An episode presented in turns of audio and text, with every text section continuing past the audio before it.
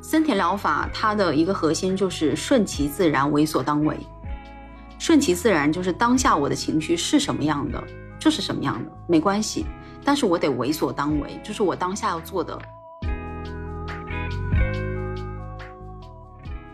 我的人生观就是爱而不得是常态，渴望不平凡就是最大的平凡。但是这不代表我不努力。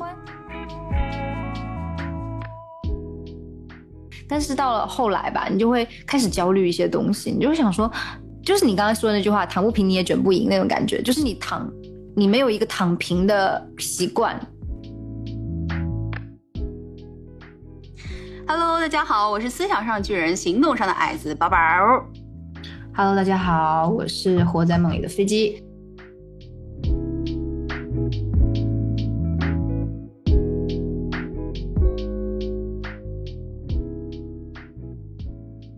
像之前录播课就比较比较频繁的时候，会觉得说啊，每天都有要做的事情啊，什么什么的。但是这一周可能尝试休息一下，暂停了之后，我就觉得啊，这人生好像有点虚无。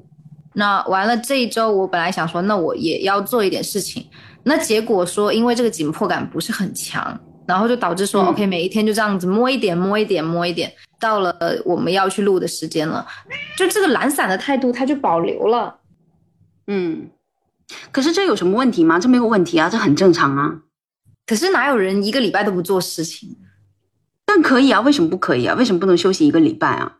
哎，对，其实，嗯，这是一个问题。就是当我在休息的时候，我有一直在劝我自己说，休息就好好休息，有什么好不可以的？反正就是 都不来钱啊。但是，对呀，嗯嗯，但是在休息的时候会觉得说啊，好像很浪费时间呢。然后，然后觉得说啊，本来就不成功的生活，因为我的休息过度而更不成功。本来就不成功的生活，不会因为你休息了一周而更不成功。也不会因为你这一周特别努力而变得很成功，就这一周对你人生造成不了任何的影响，反而是你在这一周里的休息休息不到位，由于过度的反刍，导致了这一周结束以后，你还在这一周给你带来的不爽的情绪当中，这个才是比较有问题的，是吗？那我那我休息去。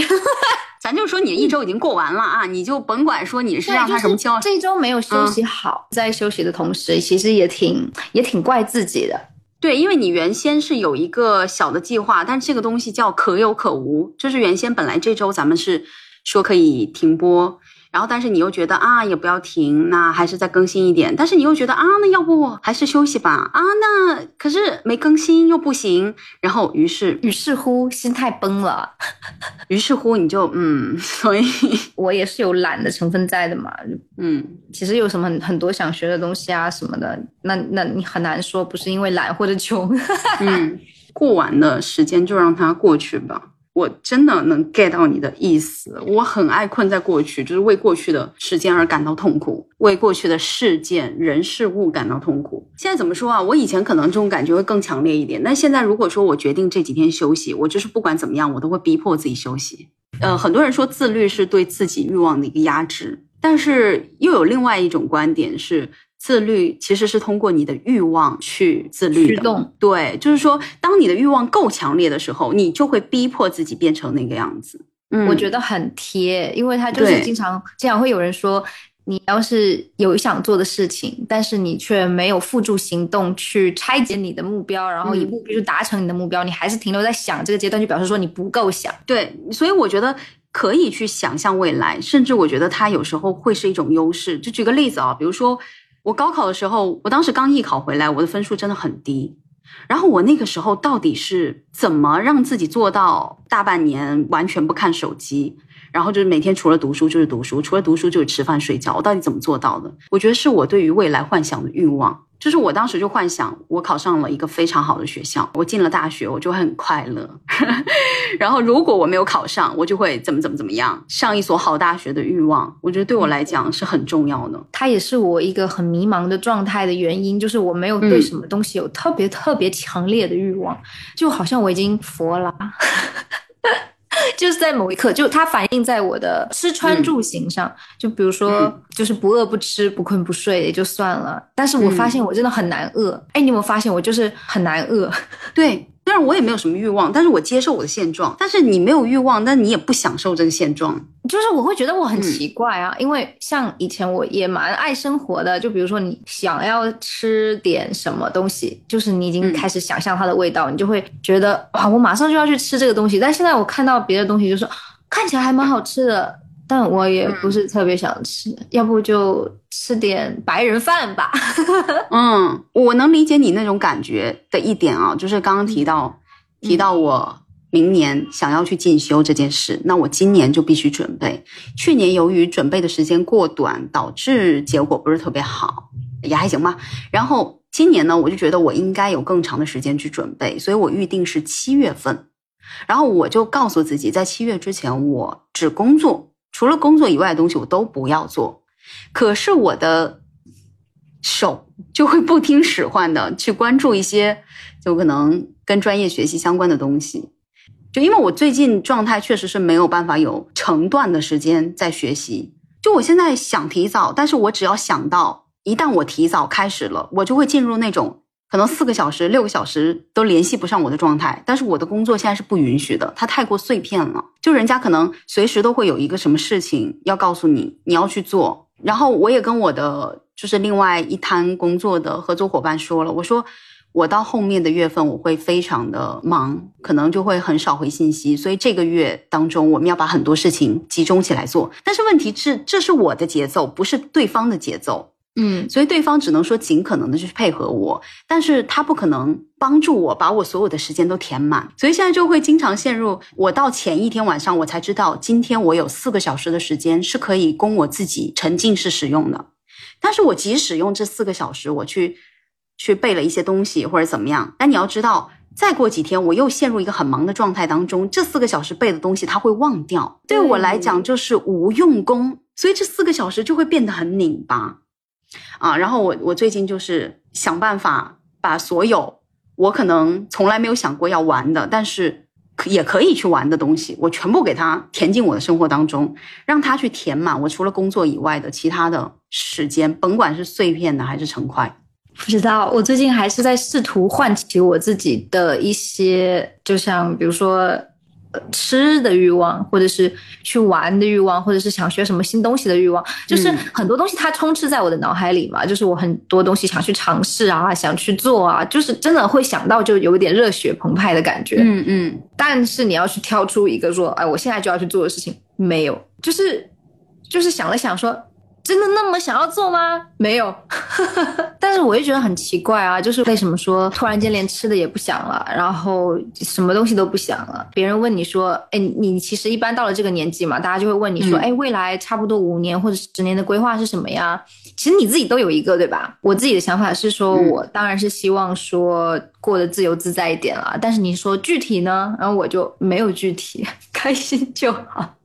因为像之前我还是一个相对正常的人来的时候，我的专业嘛，就是去。读书，然后写论文，对不对？然后以前读任何材料，它都会激起我对材料的，就是内容的一个反馈，情绪上的反馈也好，想象力上的反馈也好，嗯。然后这些这些反馈，它就会让我一天心情就是，它让我感觉我活着，我真实存在。我的脑子我也会觉得啊，它特别的活跃，就是这种感觉特别的好，就像就像就是打开了一个开关一样。但是我现在老是觉得这现在这个开关就是就是打不开，就像是雷暴天气的时候，你家突然间跳电了，然后你还。你去搬那个闸，然后那个闸就是起不来，因为这几天其实南方也都是下雨天居多嘛。然后我真的很不喜欢下雨天，这样的这样的天气已经差不多持续了一个月吧。这一个月，其实每一天，有时候就是当你觉得自己的心跳又又又又又开始有起伏了，你的你的精神力又开始有起伏的时候，嗯，它就下雨了，它就泼下了一盆冷水。那今天就算了吧，然后你接下来就是把整个月都算了。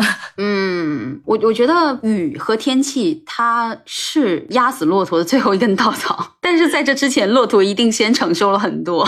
嗯，就像是如果我们是出去外面工作。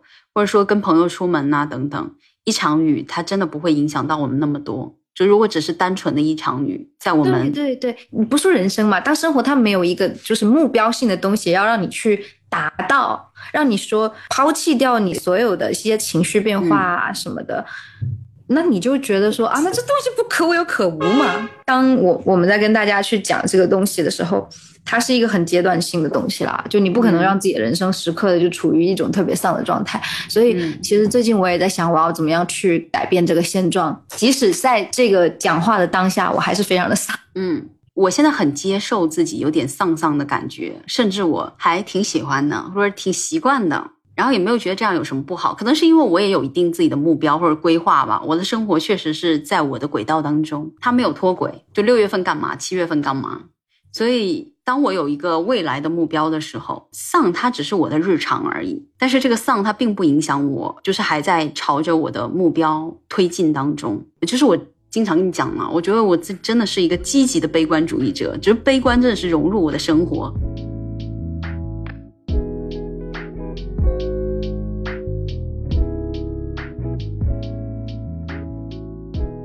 其实对生活有很多的感想和想法吧，但是会经常觉得说，嗯，我的这些感受和想法，它没有什么特别的，就是因为现在你经常没事，你就会闲下来刷手机，你会经常刷到，不管是公众号也好，就以文字形式，或者是以音频的形式，或者是以视频的形式传达到你脑子里的东西太多了，然后你有时候就是听到一些热点的新闻啊，或者是听到一些事件啊，你第一个想法，你就会冒出很多的评价。就是我又不说是观点或者，就是一些很主观、很主观、很片面、很片面的评价，然后你都不知道这些东西是你自发的生出来的，还是说别人给你灌输进去，无意时间你就吸收了很多很垃圾的东西。所以有的时候我就在想说，我会对某些话题有一些很应激性的反应，就就就都不知道说这个东西是。啊，基于我以前的一些经历，还是因为基于说我最近看的乱七八糟东西太多了，所以真的最近我是对手机很抗拒的。嗯，我这几年一直对手机都很抗拒，我的朋友圈已经好几年没有开过了。但是我在想啊，飞机你要不要去禅修一下？我觉得我现在应该要想要买个木鱼在这里哒哒哒哒哒。对，因为因为这个东西是这样的，就我在也是好几年前，我有想过要去禅修啊，但那个时候因为我还在职场里，我没有整整完整一周的时间可以去参加禅修的项目。我我跟你讲一下这禅禅修大概是什么，就是说你进到一个寺里，然后你没有任何的就是通讯设备，并且呢，你穿的衣服也只能穿禅修道服。然后你每天做的事情就是打坐、念经，然后做做义工，在寺里面做一些自己力所能及的事情。就是它整个就是把你的欲望降到最低，并且让你与世隔绝这样一个阶段，差不多一周。对，有这样的项目可以考虑一下去禅修。它就是一整个禁欲系，然后并且在禁欲的时候让你有事情做。就它里面也是会有一些让你身体、让你肉体动起来的事情，它不会让你接触到很多呃琐碎的信息。很多那种碎片化的信息，它就是会占用我们的精力，呃，认知的资源啊。但是你要说你自己强迫你把手机藏起来，你能做到也 OK。就我的手机一直是没有声音的，一直是静音的状态，然后我的朋友圈就连入口都没有。所以在那样的很长的一个阶段里。我的心绪是很平稳的，然后我也很享受这样的平稳。所以，包括最近，其实我有特意的去开别人的朋友圈看呐，或者说有去接受一些碎片化的信息啊，我觉得我好像也能随时再抽离出来。对，我觉得可以尝试的就是去关闭掉这一些去窥探别人生活的一个欲望 啊。对，哈人还是有欲望，但是这种就不感，就感觉不像是欲望吧，就是简感觉像一种瘾。啊，就你偶尔就会你自己过的生活就是平淡如水，你就想看看别人别人在喝什么别的饮料，就 比好过你喝水。就像我刚才跟你讲的，就是我的一整个生活状态就是微苦，微苦的感觉，而是渗入生活每时每刻的那种微苦。但这种微苦我不排斥，呃，当中也会有一些呃，我好像略微开心了那么一丢丢的时刻，当然只有一丢丢。但我还是挺享受目前状态，因为它大部分时候它是平稳的。我是在追求一种平稳，心绪不要有过大的起伏，就是完全佛掉的感觉。所以目前它是这样的，我就觉得哇，OK，这就是人生我想要的。我刚刚还想讲什么，就是说我最近表情包的前三名，比如说我的心像石头，死了也好，死者当前，情绪稳定，就这种，就是有一点丧气。可是我在用的时候，我并不是觉得啊，算了，就现在死掉了，我不想生活了，不是这种感觉，我心态就是很平的。嗯，就每一次发那个，我都会觉得贼搞笑，因为我就觉得他好像把我的内心话吼出来，然后就是那种，就是这样，用这表情包去形容一下我当前的一个状态，就差不多就是这样，就是感觉。呃，我现在设定了一个未来，但是对自己的现状有一定的接纳嘛，就是这是我整体的一个大状态啊，就好像听起来很丧，但是真的没有在丧。嗯，你离开职场会比我久，就是我之前不是有离开过一次职场，然后差不多调整了三个月，然后我又投入职场，就你懂，就是很快的又回到了一个就是一个比较稳定、一个比较就是标准化的一个生活状态。然后等到这一次，我是下定决心说好，那我就脱离的久一点，因为也足够生活嘛，就攒下来的钱也足够生活，变成说好，那我现在要脱离的久一点。可是就是一开始的时候，你会充满了，你就充满了对新生活的一种 power，你知道吧？就是，然后你的你会把自己的生活打理的真的很好。就你也来跟我住过那段时间，是我刚刚刚刚离职吧，嗯，就是生活就很美好啊。但是到了后来吧，你就会开始焦虑一些东西，你就会想说。就是你刚刚说的那句话，躺不平你也卷不赢那种感觉。就是你躺，你没有一个躺平的习惯，你永远都是在一个比较焦虑的情况。而且我觉得说，我这种焦虑应该是我从小到大都在焦虑。就是一个朋友啊，他就认识我很久，他就说我发现你就是这个肩膀，它永远都是半提起来的状态。就是跟别人在社交的时候或者怎么样，他就是永远都是不会是一个放松就很松弛的状态。就我整个人的全身的肌肉就好像在表演一样，是，嗯，然后我就也觉得会很累嘛，然后我就发现，哎，我在休息的时候，哎，我这个肩膀还是放不下去，嗯，就已经有一个我习惯很紧绷，但是我不习惯放松，我也不知道怎么样去放松。那其实以前读书的时候也是很紧张。高中的时候，其实一般情况下，大家就是高中很紧张嘛。就国内的话，大家就是高中很紧张，然后大学稍稍放松一下，然后开始真正的去享受自己的青春，对吧？但是我的大学我也很紧张，因为我大学有转学，然后我转学我也要去去去学的很认真，然后去证明自己可以转到那个学校，对不对？然后等到转到新学校之后，又大三了啊，大三大四又很忙，然后就永远都在一个紧绷的状态。都没有放松过。像我一毕业，我马上就去找工作，因为我其实也很想要说，哎，我自己赶紧赚钱，对不对？这样子其实也可以不用待在家里啊，不会失去对自己人生的主动权嘛。然后我一毕业就差不多休息了一个月，我就着急了，我是真的着急了，就是各种投简历的那种，就是 就是整个整个人就是行为很慌张，真的。就结果找的第一份工作就不尽如人意嘛，但是当时会觉得说啊，就是自己能赚钱了，就很很满意。但是后来就是，对，就是这个报应它就来了，就第一份工作真的做不下去了。然后到了第二到要去找第二份工作的时候，中间停了三个月。其实那三个月我也非常的就是非常的紧绷。会感觉说啊，我和社会脱节了，我我现在钱不够花了，因为当时第一份工作没有给我攒到很多钱，我就会觉得完了完了，每一天都有一种那种生存危机的感觉。但是那三个月觉得说我还没有准备好要进入下一个职场，我我也不知道要在那个小城市再进入哪一个职场会比较正常一点。然后去大去完大城市之后，就刚进了职场，又很想要证明自己，然后每一天就是都加班加班，自愿的哦，真的是当时会觉得说，如果领导看到了我，欣赏我，我会很满足。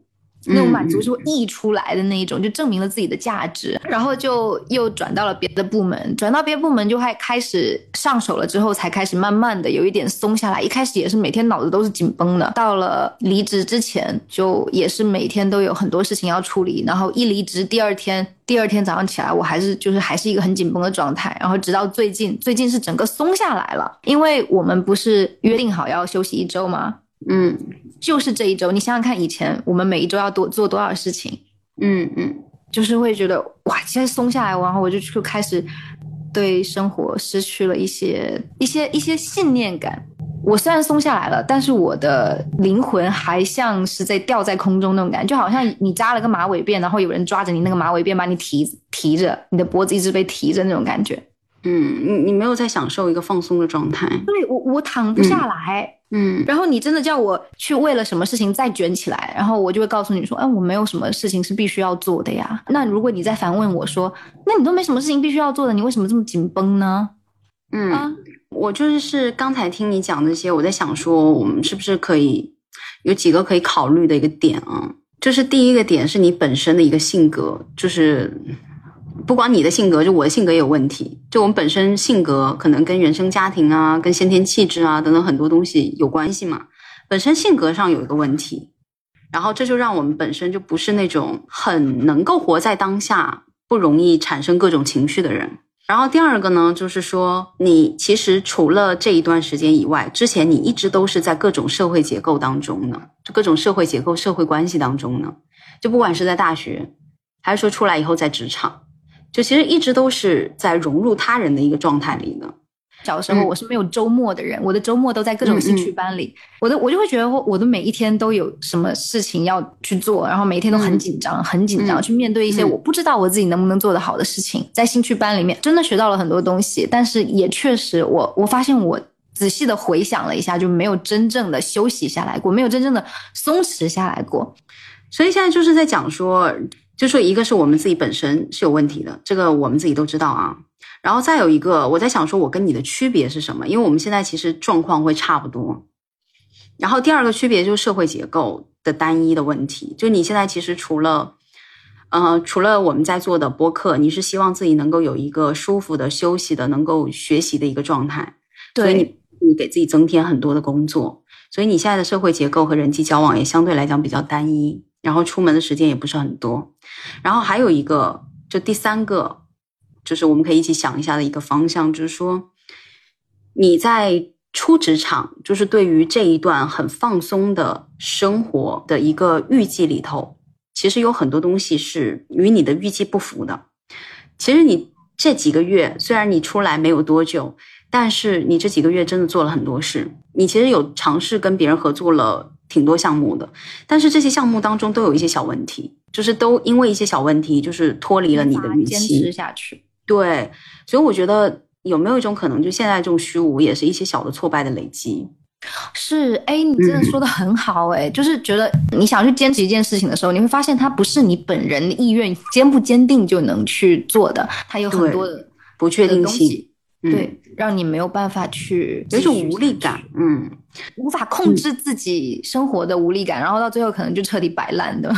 没错，没错，嗯，是我们两个很坚持，然后这一个月这个节奏都打得非常的，我觉得算好，就是也不在打节奏，然后就这个节奏突然间消失了，会让我觉得啊，还有什么东西是可以控制的吗？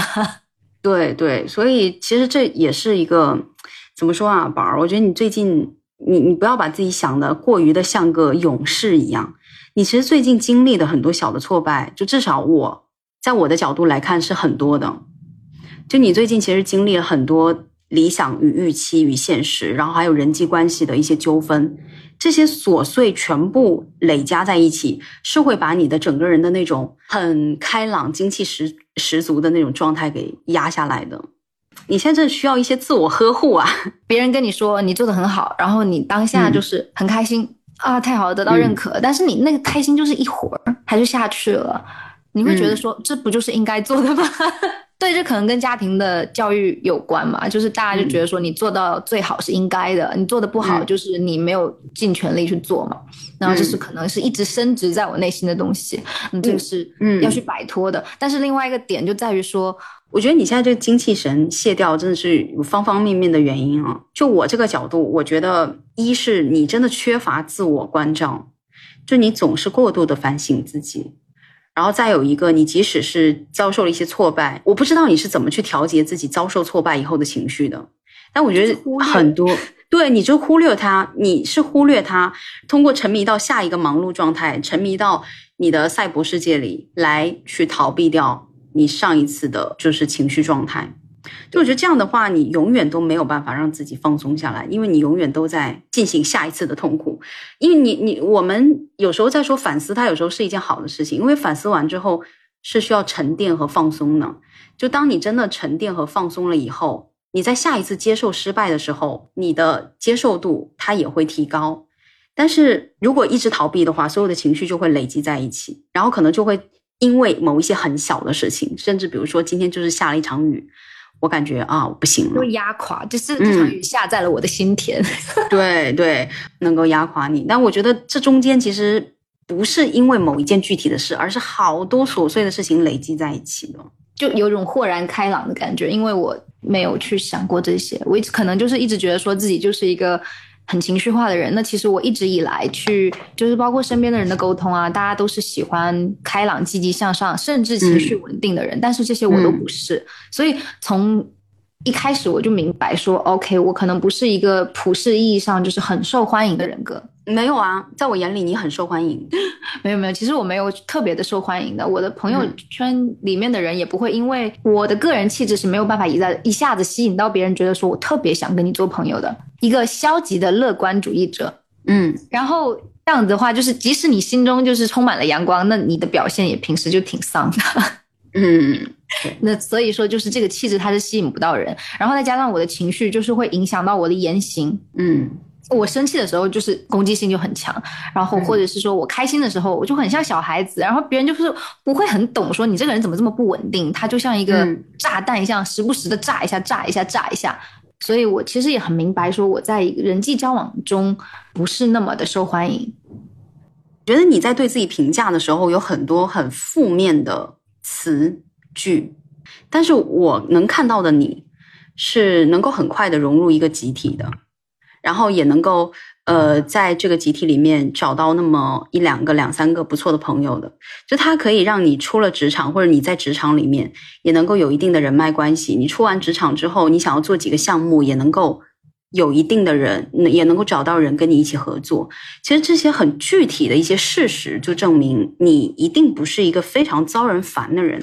但是他并不，嗯，但是这也是不能否定，就是说，可能我们在关系非常亲近的一个情况下，就聊的很多的情况下，你会有一些很大的情绪起伏。但我觉得这是在亲密关系里的人才能感觉到的，就很多人可能感觉不到你的很大很大的情绪起伏，就关系很亲近的人才会感觉到。但是你对自己的肯定太少了，你真的需要一个时间段。去呵护自我呵护，这个呵护不是别人给你的，不是我今天说飞机你很棒，或者说明天谁谁谁说啊你这很做的事情怎么怎么样很不错，而是你自己跟自己说的。就像现在我即使收到一些负面的评价，我自己跟自己说的也是，嗯，我就这样。就挺好的，我也没有觉得怎么样，我也没有觉得情绪不好会怎么样。我可能会有某一瞬间，比如说我们在录播课，我在后期剪辑和回听的时候，我会觉得啊，我怎么说话这么没有意思，就没有幽默感。对我会有这样的时刻，但是也就是那么一下，然后我可能会跟你讲说，嗯，我怎么没有幽默感啊？你真的很好笑，就过去了，它就过去了。我仍旧是非常肯定我自己，因为我知道。这就是我自己的一个现状和风格，即使它听起来有时候很平缓，或者说在跟别人接触的时候，别人好像说我没有给到他们很充分的情绪反应，可能最近啊，最近阶段对自己的关照相对来讲比较够，放松和疼爱自己，对自己好一点。我觉得敏感这个东西，可能也就是因为你一直都处于一个很紧绷的状态，所以你对于外界的变化会非常的敏感。嗯，但是如果你很松弛的话，可能就随便啊。今天今天他他他头顶着火，我都会很冷漠的看着他。可是如果说是我现在很紧绷，我精神很紧绷，我一直都睁着眼睛在看四周的一些变化，就哪怕只是一只小飞虫冲出来，我都会觉得那就就很可怕。嗯嗯嗯。但你的敏感也给你带来了很多其他的就正面的东西。我觉得有时候我们需要去看到生活的一些正面，要不然这日子是真的真的非常的难过下去。你需要去感受一下大自然，而且对于你来讲，你真的很喜欢大自然。你喜欢大自然，所以你需要更多的时间去感受大自然。你像我喜欢来了，矛盾来了，虫子也来自于大自然。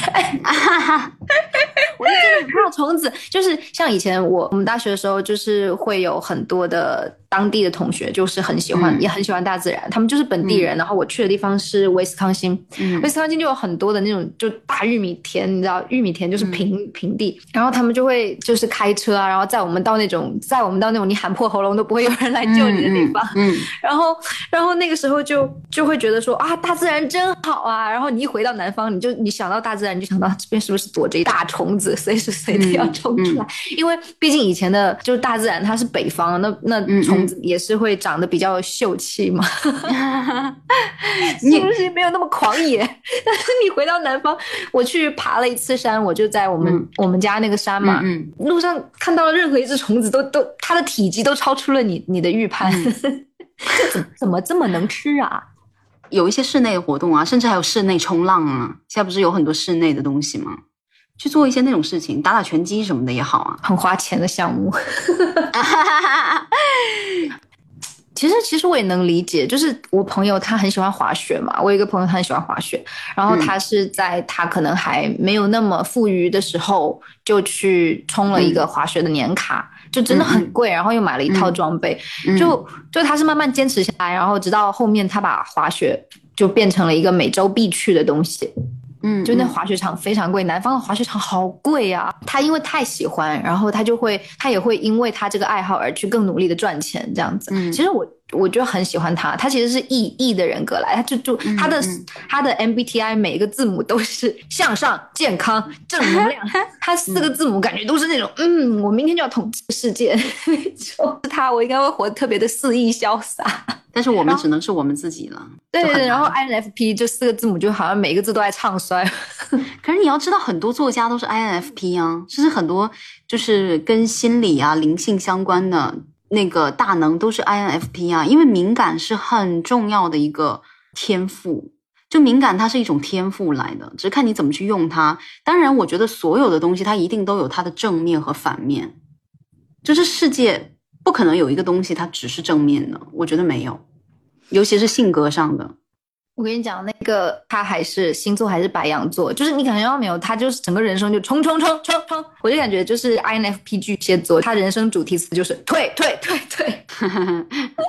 你是在于你想进还是想退？我觉得，我觉得我们是有一些天赋在的。我甚至觉得像我这样，好像情绪很敏感，但是又不能很好的去表达出自己很多很丰富的情绪，就让别人感觉到。一瞬间的快乐的人，我甚至都觉得自己也是有某一些方面的天赋的，而且我也很喜欢自己的，就是这种没有表情的 状态。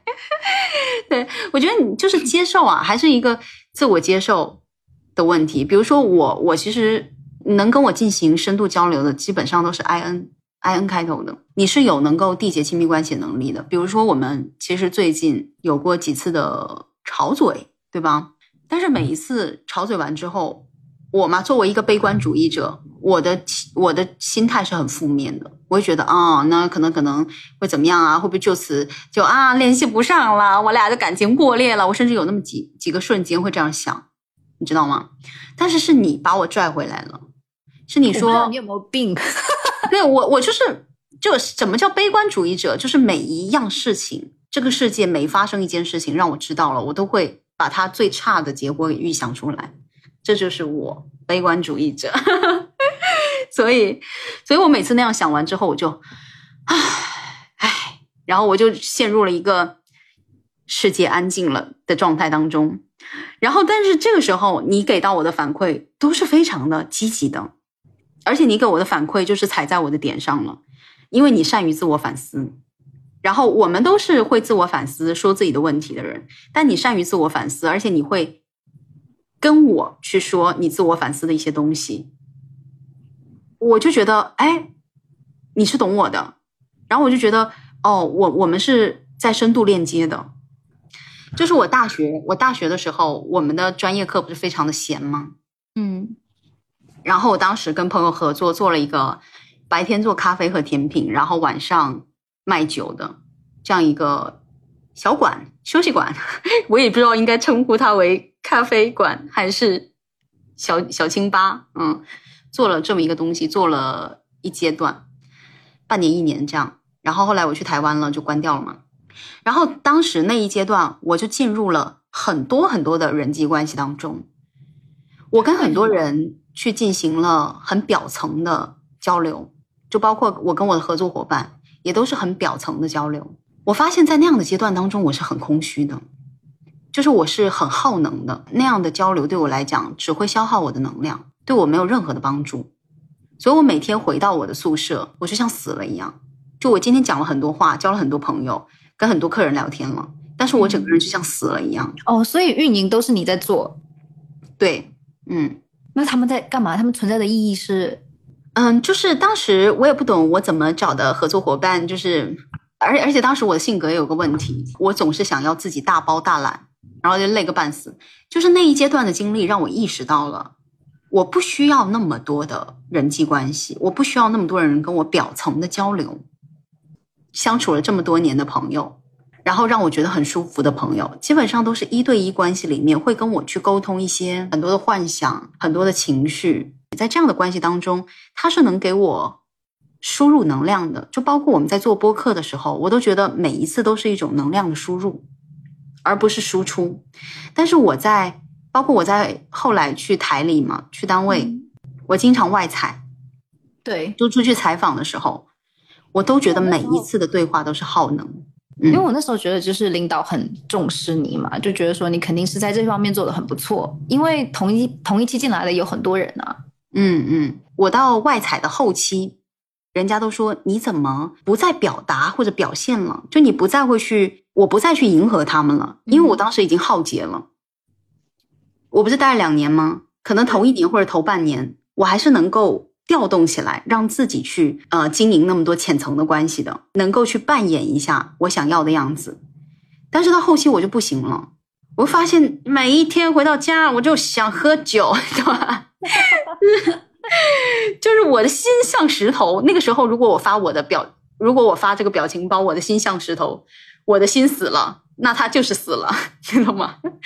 我我并不享受，也不接纳自己的那个状态。虽然我依旧不是很喜欢我的人格类型，但是我接受他是这个样子，而且我也在努力的去挖掘他当中是不是有一些好的，或者有有一些所谓的一些天赋好的那一面。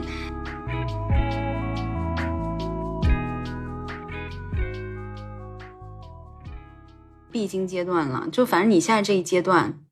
他肯定会是这样子，没有那么快能够好，你也不要去很刻意的逼自己让他很快的好。就是我我个人感觉哦，我们可以考虑一下，就是说不要去逼自己那么快的去好，去接受自己这一阶段的一个沮丧或者想要犯懒的状态，因为你现在没有精神力，没有精神力是没有办法去做很多事情的。你逼自己做完之后，你可能会迎来下一波往下坠的浪潮。就还是会再一次的出现，你不如就让他这样吧。其实我也会很担心，因为我没有没有过一个特别精神放松的状态，身体放松那是一另外一回事嘛，你就找一家泰式按摩放松就行了。但是精神放松，我是从小到大都没有怎么特别允许自己有这样的时间过，所以，嗯。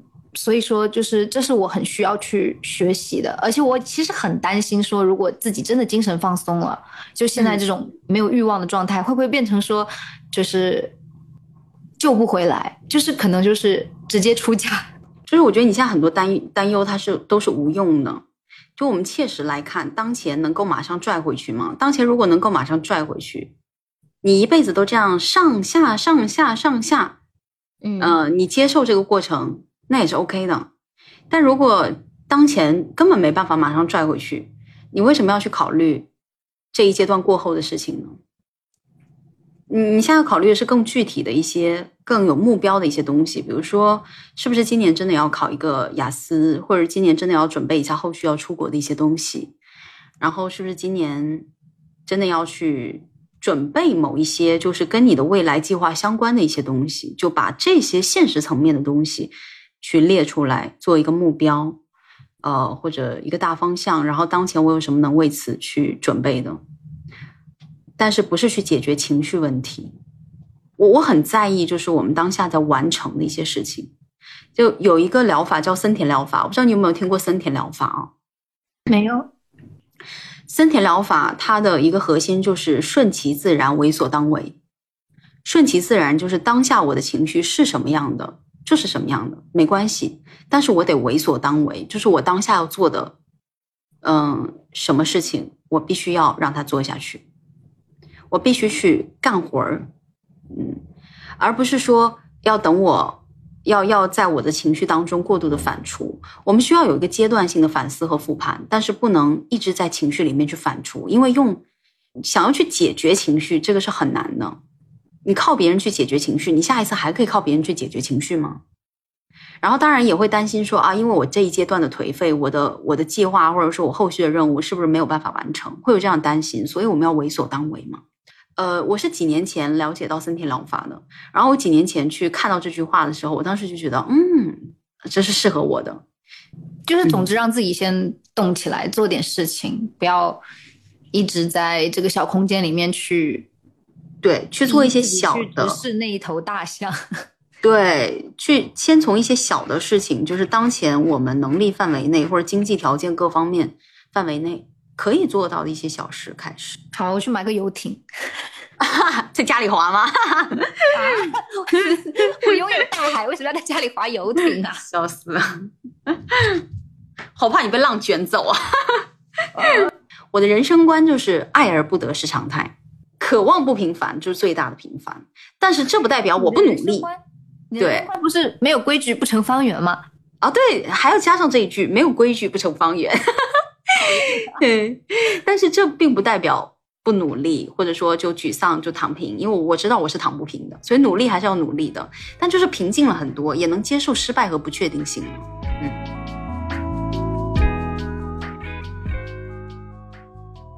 好啦，我是宝宝，他是飞机。好，我们这期节目就到这啦。好，总之，如果大家有想要聊的话题或者想分享的故事，欢迎各位在评论区，还有在后台私信跟我们互动，然后点赞、订阅、关注，谢谢大家，拜拜。